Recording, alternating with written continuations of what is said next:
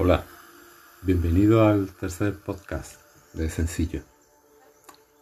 Hoy te quiero hablar de un tema que está desgraciadamente está muy de moda y es la ansiedad. Y te propongo que, que hagas un ejercicio para darle, para darle la vuelta.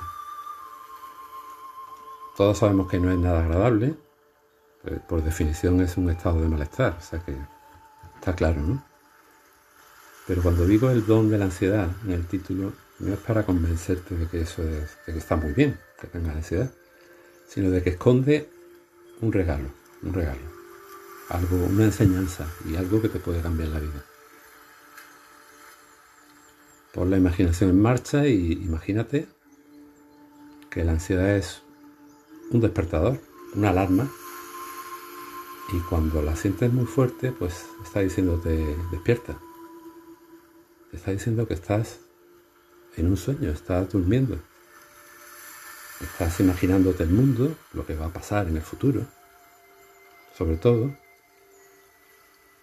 Y, estás proyectando una imagen de, que algo malo, algo malo va a pasar, ¿no? A veces tienes los datos concretos, le temes a una reunión o le temes a un a cualquier cosa, pero otras veces es algo difuso, es algo que no, que no se sabe.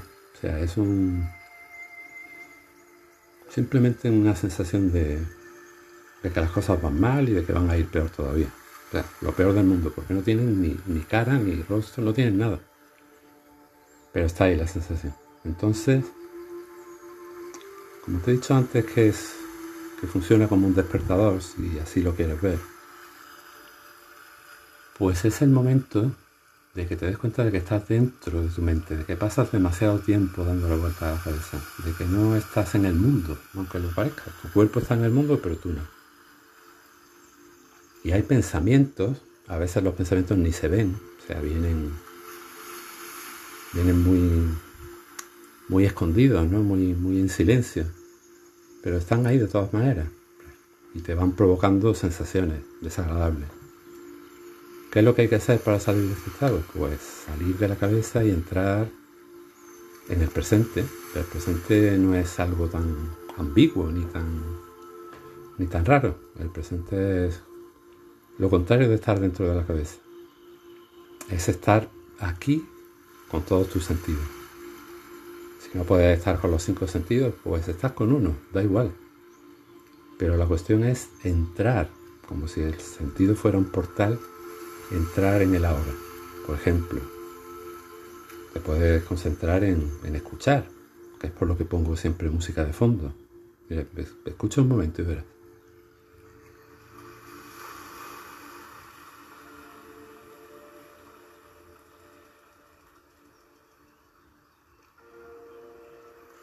Cualquier cosa, cualquier sentido en el que, en el que entres, como puede ser el tacto, la vista, el gusto si estás tomando algo y te, paras de verdad a saborearlo, te hace salir de esa cárcel mental en la que vives. A lo mejor no vives todo el día ahí, espero que no, pero sí pasas mucho tiempo en ella. Y con el tiempo eso genera todo este ruido, ¿no? toda esta ansiedad. Entonces ese malestar te está diciendo que salgas, y por suerte no es tan complicado salir de ahí. Mira, contra los pensamientos no se puede luchar, no los puedes cambiar, a pesar de lo que diga mucha gente sobre el pensamiento positivo y todo esto. Lo que puedes hacer es poner tu atención en otro sitio. Y lo puedes hacer utilizando los sentidos. Empieza por ahí, empieza por sentir tu cuerpo, por ejemplo, tus manos, cualquier cosa que, en la que el pensamiento no esté, no esté tan presente. Y verás cómo, te vas calmando y cómo la ansiedad se va diluyendo. Y gracias a ella empiezas a entrar en el presente y a vivir.